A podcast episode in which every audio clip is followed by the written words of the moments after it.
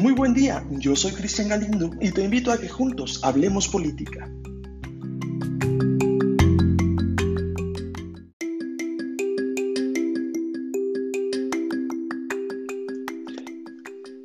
Bien, pues este día nos encontramos platicando con eh, Emilio, Emilio David Hernández, es un, es un, amigo argentino que de profesión es médico, médico cirujano ortopedista, si lo dije bien, Emilio. Y, Hola, y bueno, pues bienvenido. Gracias, te agradezco mucho por, por la invitación. La verdad, para mí es un, un, privilegio poder estar con vos compartiendo este momento. Así que muchas gracias.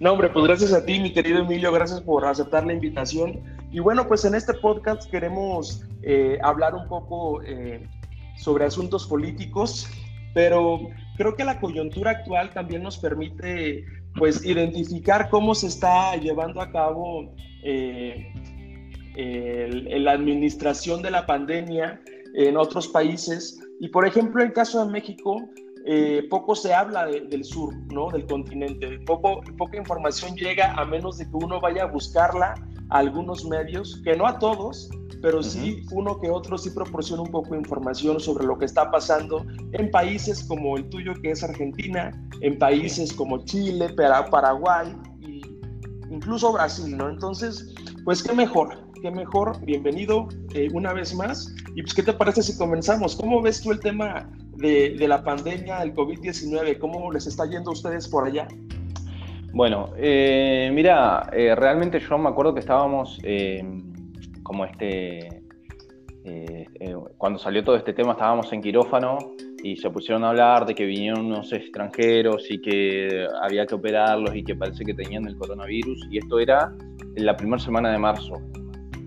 En cuestión de días, eh, me acuerdo que para el 13 de marzo había literalmente explotado todo.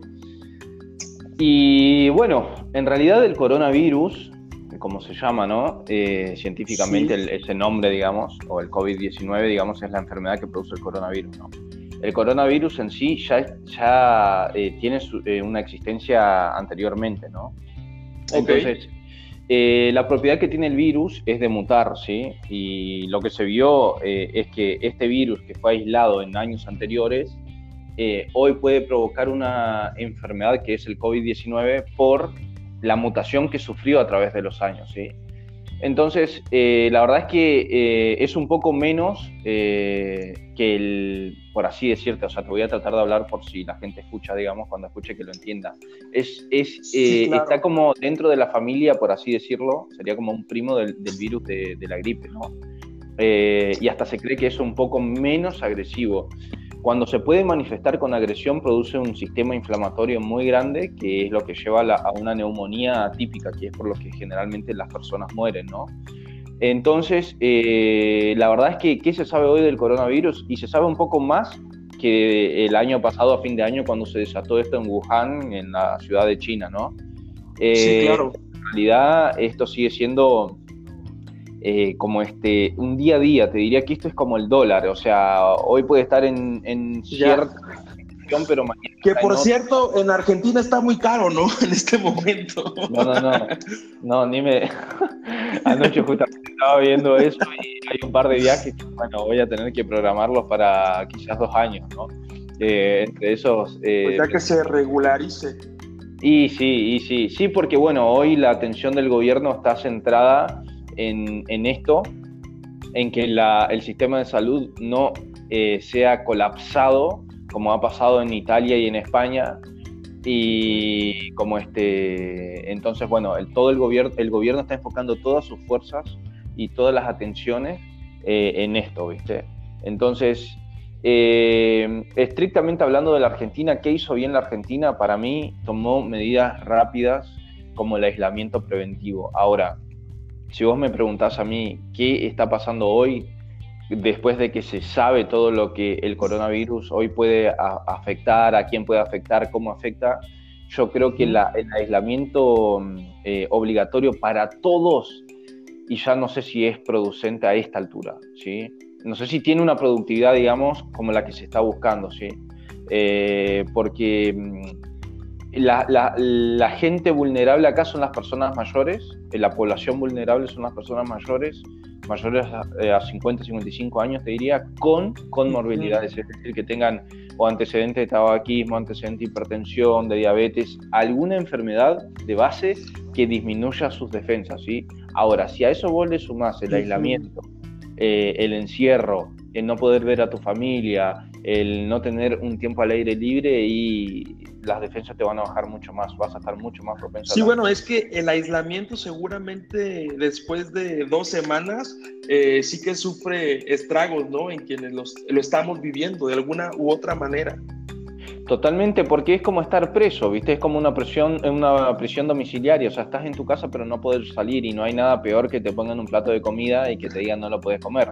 Entonces, o sea, estás en tu casa... Es una prisión domiciliaria. Claro, estás en tu casa em, y, sos libre, pero si salís tenés que justificar por qué salís y eso crea... Te digo que en Buenos Aires es un pánico, o sea, ahí yo es muy común entrar a los ascensores y ver todos los botones donde apretás para ir a, tu departamento, ¿no? Todo eh, lleno de alcohol en gel, de la gente que viene y antes de tocar, o sea, es impresionante el distanciamiento social, la gente cómo te lo exige, un silencio que nunca pensé que en Capital Federal, si bien no es como el DF, no hay ese ruido y ni esa población, eh, es una ciudad muy poblada. Bueno, déjame decirte que en este momento la ciudad está silenciada, ¿no? Aquí eh, todavía tenemos la oportunidad de salir eh, al súper o, a asuntos eh, urgentes, pero la realidad es que la ciudad está muerta, ¿no? No hay, no hay mucha dinámica fuera, entonces también, aunque tengas la libertad de salir, pues a qué sales, ¿no? También es una especie de, pues de depresión colectiva porque pues no es la ciudad que tendría que ser, ¿no? y la que yo conocí en el 2015 no creo, ¿no? Creo que estaría muy diferente. Exacto. Sí, está desértico, ¿no? Es una cúpula de concreto. Claro, tal cual. Tal cual. Y bueno, yo me pasa lo mismo en Capital Federal. Me acuerdo, o sea, noches de acostarme y decir, por favor, no puedo creer que esto sea eh, la, Capital Federal, digamos, ¿no? Porque un silencio que no lo podía creer. Pero bueno, eh, a mí hoy por hoy lo que como médico, digamos, empiezo a ver es eh, las consecuencias que empieza a dejar la, el, aislamiento y esta pandemia, digamos, ¿no? que es la, paranoia eh, social. Em, y en realidad esto lo que hizo fue desmantelar eh, la, la, poca política que existe hoy, y te hablo de mi país, eh, no hablo de México, te hablo de mi país, de la política que existe hoy hacia la prioridad en cuanto al sistema de salud fortalecido. O sea, yo creo que la seguridad, la educación y la salud son los pilares de cualquier país. Eh, sí, por supuesto. ¿Y cómo está Argentina en, materia de salud? ¿Qué tal están las políticas en, tu país respecto a este tema? Y bueno, mira, eh, toda la semana pasada y esta semana eh, hay una red que se llama Redima, Red de Médicos Argentinos. está con el, el, lema, digamos, la salud está de luto. Y todos los días eh, a través de su cuenta en Instagram, en redes sociales, publica por qué la salud está de luto y da a conocer las verdades que viven los médicos cada día. Es decir, una, clínica privada que tiene médicos de guardia, ¿no? Y que recibe a pacientes con eh, COVID-19 positivo, o sea, vos tenés que tener una vestimenta especial. Bueno, y muestran cómo, ah, claro, cómo son los barbijos, que en realidad es, es lo mismo tenerlo o no tenerlo, digamos, o sea, porque se comprobó que el virus pasa, eh, no cualquier barbijo lo detiene, entonces... Ok, eso es un buen dato, ¿no? Sí, sí, sí, hay uno que solamente creo que es el M95, que se comprobó que las fibras que, entretejen al barbijo hacen que el virus eh, sea mm, detenido, digamos, pero después lo que está bueno es tapabocas, porque a un distanciamiento de un metro y medio con un tapabocas es muy improbable que una persona te contagie. Eh, pero en sí el barbijo, por ejemplo, que en algunos lugares los médicos tienen, y te, hablo incluso del sistema de salud, es muy gracioso porque los políticos van a ver cómo están los hospitales con sus barbijos que sí protegen y los médicos que están en la trinchera, digamos, en el frente de batalla, no tienen nada. Entonces... Irónico, ¿no? Irónico, totalmente. Entonces es como que se lo fabrican los familiares, ah, pasa mucho eso, ¿eh? gente eh, grande que se pone hay, que está... Hay que entender que en este momento, perdón que te interrumpa, los salvadores de, de, las naciones no son los políticos, ¿no? Sino los médicos que están en, en, la primera línea de batalla y que necesitamos de ellos para solventar esta crisis, ¿no? Y sí, Cris, o sea, definitivamente esto siempre fue así, pero eh, en la salud siempre fue así. O sea, cuando cae una persona con una fractura de pelvis, con un shock hemodinámico, está un cirujano, digamos, para atenderlo, no está el ministro de salud. Y muchas veces se hace lo que, con lo que se tiene, con lo que se puede. Eh, oh, yo he renegado mucho con el sistema de salud en la Argentina porque si bien tiene una parte positiva que es gratuito, o sea, cualquiera tiene acceso, aunque tenga prepaga, aunque tenga obra social, seguro médico, si quiere hacerse atender en el hospital, se puede hacer atender. Eh, pero por otro lado, eh, si vos estás ofreciendo algo gratuito para toda la población, entonces tiene que ser acorde, ¿viste? Eh, o sea, yo no puedo abrir mis puertas eh, para atender cualquier tipo de patologías y cuando me, llega algo eh, grave no tenga con qué solucionarlo, que eso pasa en la mayoría de los hospitales públicos. De ahí sale el dicho de los argentinos de atar con alambre. Eh, aprendimos a atar con alambre, digamos, muchas cosas. ok, sí, entiendo. no tenemos los suministros, pero es algo que el gobierno hoy se dio cuenta, se da cuenta, pero no veo mucho cambio, sinceramente. Ya, y, y en, este, en este contexto de, del COVID, ¿qué, vinculación? O sea, bueno, a ver, tú como médico, ¿crees que eh, esto haya sido un, virus eh, formulado en un eh, en algún lugar de China o en algún lugar de Estados Unidos, en algún laboratorio, pues me refiero, o si crees que sea parte del proceso evolutivo de, de los virus que están circulando por el planeta y que nos haya tocado la mala suerte de, pues, atenderlo de esta manera. ¿Cuál es tu opinión al respecto? Bueno, mira, hay, hay dos realidades, ¿no? Eh, y la única verdad a veces en estos temas es eh, la realidad, ¿no? Entonces, vos tenés que saber que vos en la mesa en la que estás hoy ahí hablando, ahí hay virus, ¿me entendés? Yo donde estoy acá en Argentina ah, también hay virus. O sea, em, el tema es que y no lo digo yo, lo dijo el, ganador del premio Nobel por el descubrimiento del virus del HIV. Eh, este virus eh, fue mutado en un laboratorio. ¿Qué pasa? Vos a un virus, el virus es una cadena de ADN, ¿no? O sea, sí, es una afirmación que sí fue mutado. Él dice que sí, él dice que por las características del virus, él cree que este virus fue mutado en un laboratorio. Él lo dice. A ver, yo no soy, Claro, yo no soy virólogo, después si querés te paso la, nota, fue muy polémico, fue muy criticado, pero él dice, este virus está mutado, para mí este virus no es una mutación del propio virus, a este virus lo agarraron en un laboratorio y lo mutaron. Ahora, ¿se puede hacer eso? Sí se puede hacer. La verdad es que sí, se puede hacer. Y de hecho, ¿qué son las vacunas? virus vivos atenuados, o sea, mutan al virus. Sí, claro eh, para que no te enferme, pero ya me entendés, las vacunas, las vacunas son eso, por eso es que se está trabajando en la vacuna, digamos, ¿no? De este virus. Pero la verdad es que eh, si vos me decís a mí, yo creo que detrás, muy detrás, y, siempre pienso lo mismo, mientras que la población, o sea, la población, los habitantes de un país, se, se peleen por quién es de izquierda y quién es de derecha, y si vos sos de derecha y yo de izquierda, yo te discuta a mí mis ideologías y vos las tuyas a mí, eh, quién tiene razón, peleemos por eso. Mientras tanto hay una mesa chica, muy poderosa, de izquierda y de derecha que se sientan a decidir qué hacer. O sea, les conviene, digamos, a las grandes potencias que nosotros discutamos y nos peleemos y nos distraigamos, como se dice, pan y circo, ¿no? Eh, con eso para tomar las grandes decisiones. A ver, yo no creo mucho en las casualidades y, yo no estoy diciendo que Bill Gates haya producido esto, pero de que sabía algo, sabía. Em, estuvo dando una charla. Bueno, sí, porque algo de esto comentó, ¿verdad? Estuvo dando una charla y él dijo, nuestra guerra no va a ser contra las armas nucleares, va a ser contra las epidemias, las pandemias o los virus. Y, o sea, un tipo que es informático, ¿qué sabe de eso? O sea, ¿por qué habla de eso? ¿Me entendés? Eh, entonces, hay una información que eh, definitivamente a mí no me llega y sí le llega a Bill Gates. Eh, por, algo, por cosas. por supuesto. Le llegaría por miles de, millones de razones le llega a Bill Gates y a mí no.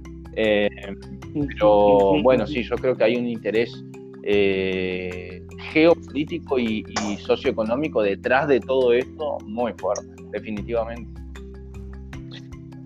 Sí, y que es una postura que se ha estado eh, socializando, ¿no? Porque por un lado eh, se dice, bueno, pues probablemente sí pudo haber sido o sí pudo haber estado motivado por intereses particulares de algún país. Se mencionan los principales, como siempre, China por un lado, Estados Unidos por otro, pero aún así, por los resultados que esto está teniendo catastrófico para la economía, pues a veces podría resultar eh, ilógico que un país, a pesar eh, de las intenciones que tuviera, generara esta crisis, porque se está convirtiendo, digo, además de crisis económica que ya es visible, pues es una crisis totalmente, humanitaria. Totalmente, eh, ¿Qué ventaja le podría sacar un país a esto sabiendo que va a haber miles Mira, el tema es que, perdón que te corte, ¿no? El tema es que em, no, no, existen millones de muertos, la verdad. Eh, no, no, llega al millón de muertos, efectivamente. Entonces, eh, por definición, y yo puede ser de polémico lo que diga, pero no, no alcanza a ser una pandemia, porque la pandemia afecta a todo el mundo, a todas las edades. Eh, por ejemplo, el HIV sí es una pandemia, ¿me entendés? Afecta, está en todos los países y afecta a cualquier persona. De hecho, hay niños que nacen con HIV, digamos. O sea, nacen con HIV. Entonces, aunque se controle, ¿no? Eh, existen avances, existen muchas cosas, no existe la cura, existe medicación antirretroviral que lo puede frenar, digamos, o detener la reproducción del virus, pero no existe una cura. O sea, la erradicación del virus está lejos. Entonces, eh, ¿qué pasa? Hay tres negocios muy grandes en todo esto, eh, en el mundo. Digamos, es el negocio del tráfico de armas, el negocio de la farmacología y después el narcotráfico. O sea, los tres negocios más grandes del mundo son esos, digamos, ¿no?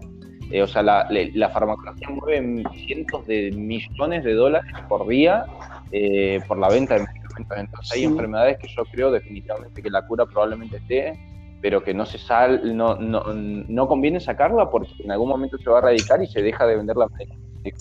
Sí, se acaba el negocio. Como el motor de agua, ¿no? Eh, que en algún momento fue creado y dicen que se destruyeron los cuadernos y todo, pero porque no hubiera existido la explotación del petróleo.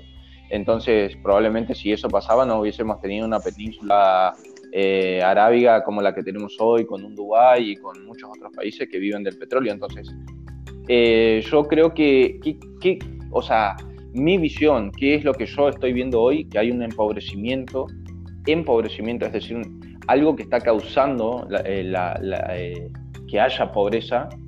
Entonces, ¿qué pasa? El Estado tiene un mayor eh, dominio o control sobre la población en ese sentido. Es decir, yo tengo una empresa, eh, un ejemplo, ¿no? Una mediana empresa, una pequeña o mediana empresa, que con esto probablemente, si no termino quebrando, voy a estar cerca. Entonces, ¿qué pasa? El gobierno me puede llegar a comprar y a estatizar esa parte de la empresa que yo quiero venderla, o si no es el total de la empresa, por un precio muy bajo.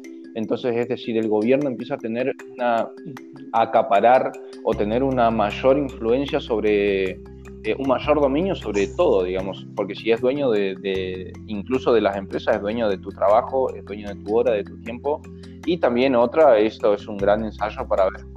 Está claro, es un gran ensayo para ver cómo responde la humanidad o la población eh, de la Tierra, los habitantes, ¿no? nosotros, hacia eh, los medios. Creo que se habla muy poco, pero es demasiado importante el pánico o la paz que puedan llegar a producir eh, la, la, manipulación por medio de, las comunicaciones, o sea, televisivas, los medios, digamos.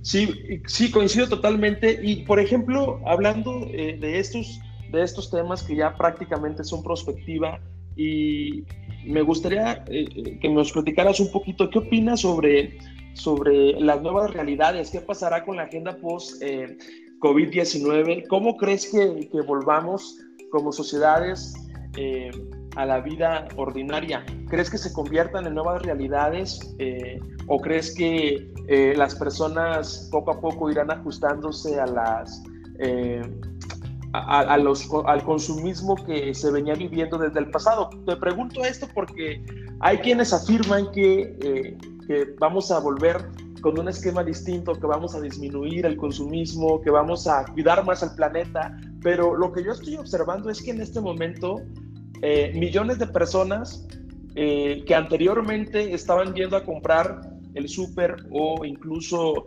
eh, pues cosas al, a la plaza, al mall, pues ahora lo están haciendo, lo siguen haciendo pero por Amazon. Entonces, no estoy seguro si se está solamente modificando eh, el mecanismo de consumo o si verdaderamente vamos a regresar con una transformación eh, de ideas que nos va a orillar a limitarnos y ser más eh, precavidos en este sentido, ¿no? Mira, el, el, new normal, ¿no? El nuevo normal, ya yo creo que está instalado, y te hablo desde la medicina, está instalado, esto ya es una realidad. Ayer estuve en, un, en una conferencia eh, con gente realmente muy importante a nivel mundial en cuanto a la cirugía ortopédica. Y ya hay protocolos nuevos eh, para las cirugías, para la atención, cambiaron las consultas médicas, ya no puede ser como antes y eso vino para quedarse. El otro día leía que todas las crisis mundiales han cambiado la cultura mundial no solamente el país que fue mayormente afectado, sino la cultura del mundo. Por ejemplo, el, claro, eh, el ejemplo más claro y más eh, reciente que tenemos es el de las Torres Gemelas. Eh, eso afectó al mundo entero, o sea, si bien el, epicentro fue ahí, Nueva York, los controles antes de, ese terrorismo y después del terrorismo cambiaron drásticamente. La visa, los viajes, y todo ha cambiado y eso se instaló y nunca más volvió a ser lo mismo, eh, la verdad. Entonces yo creo que post-COVID esto no va a volver a ser lo mismo. No creo que baje el consumismo, de hecho creo que va a aumentar porque eh, al tener una limitación en cuanto a la salida y al, esparcimiento y el recreo, eh, necesitas consumir para invertir también tu tiempo. Sí, nos convertimos en consumistas Totalmente, totalmente porque se trabaja mucho con la ansiedad. Entonces yo creo que tiene que haber un equilibrio en todo esto, pero definitivamente esto vino para quedarse, no va a volver a ser lo mismo, ni, la, ni las... El, otro día estaba viendo cómo podría ser un nuevo normal en los restaurantes, en, por ejemplo, de acá a un año, cómo sería. Y se cree que ya no va a haber reuniones disciplinarias, se cree que en los restaurantes cada dos mesas tiene que haber una ocupada, es decir, hay una mesa ocupada, dos mesas desocupadas, una ocupada, dos mesas desocupadas, va a ser todo por turno, eh, definitivamente yo creo que esto, al menos en las grandes ciudades, vino para quedarse, definitivamente. Ya, ¿y tú crees que el multilateralismo, el concierto de, de naciones, eh, particularmente hablo de organismos internacionales también, tales como Naciones Unidas, Unión Europea, la, misma Organización Mundial de la Salud, ¿crees que han eh, pasado a la prueba en, este, en, este, en esta crisis eh, con su participación en, en, lo que pueden, porque también están limitadas, o eres de, quien, de los que piensan que ha perdido vigencia la presencia de estos organismos en, en el mundo y que tendrá que reestructurarse eh, lo que se entiende actualmente como multilateralismo. Mira, yo creo que esto puso en jaque a cualquier organización mundial eh, ahora la pregunta es, ¿puso en jaque porque ellos se dejaron poner en jaque o puso en jaque porque realmente no estaban preparados? O sea, se barajan dos hipótesis, ¿me entendés? Ahora, si ellos realmente estaban preparados para esto, hay que pensarlo seriamente porque esto recién es el comienzo. Yo definitivamente creo que esto es la puerta hacia otras cosas que pueden llegar a pasar. No te digo que van a pasar, pero creo que el mundo hoy está mucho más vulnerable a cualquier otra situación.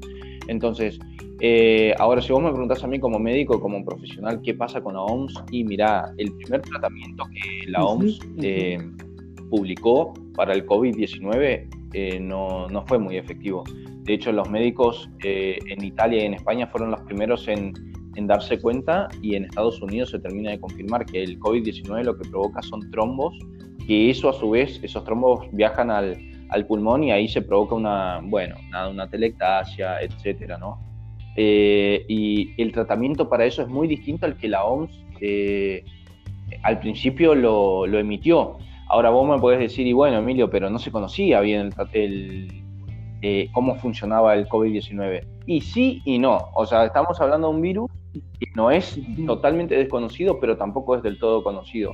Yo creo particularmente que en esta, eh, en esta situación superó cualquier eh, organización mundial, cualquiera. Y creo que sí se tienen que sentar los líderes y tienen que decir, bueno, ¿y ahora cómo seguimos? ¿Qué hacemos si llega a haber otra pandemia? ¿Qué pasa si nos llega a agarrar de nuevo? Creo que tiene que haber una reestructuración tanto de la salud mundial como de las organizaciones mundiales que son las que lideran y organizan esto. Sí, por supuesto, porque pues en este momento estamos eh, haciendo lo que podemos para contrarrestar los efectos de la, de la crisis eh, en salud, pero si se nos viene una pandemia en, no sé, en dos años, eh, quién sabe si podamos responder con la misma prontitud y rapidez y eficiencia que como lo estamos haciendo ahora, ¿no? Porque vamos a estar para ese entonces desgastados, o sea, tendríamos que, como tú dices, reformular los mecanismos para, pues, para fortalecer el sistema de salud que a nivel mundial está Totalmente, porque imagínate que vos, o sea, en dos años pase algo similar, esperemos Dios que no, ¿no? Pero si llega a pasar algo, o sea, vos imaginate ya, Sí, esperemos, que, no. Imagínate ya el estrés de la gente de, de, solo pensar que tiene que quedarse en su casa, volver a pasar por lo mismo, la crisis económica. O sea, el otro día leía que el índice de, de violencia de género en la Argentina al menos aumentó más de un 25%. Eh, es que esto realmente te lleva a un límite, ¿viste? Yo creo que el estar tanto tiempo encerrado te hace conocer tus límites y no solo conocerlos, sino también pasarlos. Totalmente de acuerdo. Y además que probablemente el pánico no va a ser que podamos ser portadores de la enfermedad, ¿no? de la pandemia que, que, se esté eh, promulgando en ese entonces, pero quizás sea el, miedo a estar eh, aislados ¿no? En, casa y volver a vivir lo que estamos viviendo en sí, este no, Totalmente, pero bueno, yo creo que las personas hoy por hoy tienen que estar tranquilas porque si bien este monstruo es más creado, que, a ver, no estoy diciendo que no es real, es real. Eh, eh, enferma y hasta hay personas que mueren. De hecho, yo tengo un colega que, bueno, falleció, una persona grande, por COVID-19. Él había estado en Italia. Entonces... Eh, ya, o sea, tú dices que a pesar que haya gente que se resista a creer que esto es eh, real, verídico, es que sí, sí lo es. sí, no, es, definitivamente es real. Ahora, creo que em, es importantísimo que la gente mantenga la calma, que no se desespere, porque al desesperarse uno toma malas decisiones. Hay que tomar las medidas necesarias, que es el lavado de manos, totalmente higiene personal, digamos, y el distanciamiento social y usar el barbijo. Hoy por hoy esas son las medidas. Más que eso, eh, realmente después preocuparse por lo que vendrá y no, no, no tenemos comprado el mañana, así que hay que tratar de vivir hoy por hoy en este nuevo normal de una manera más tranquila.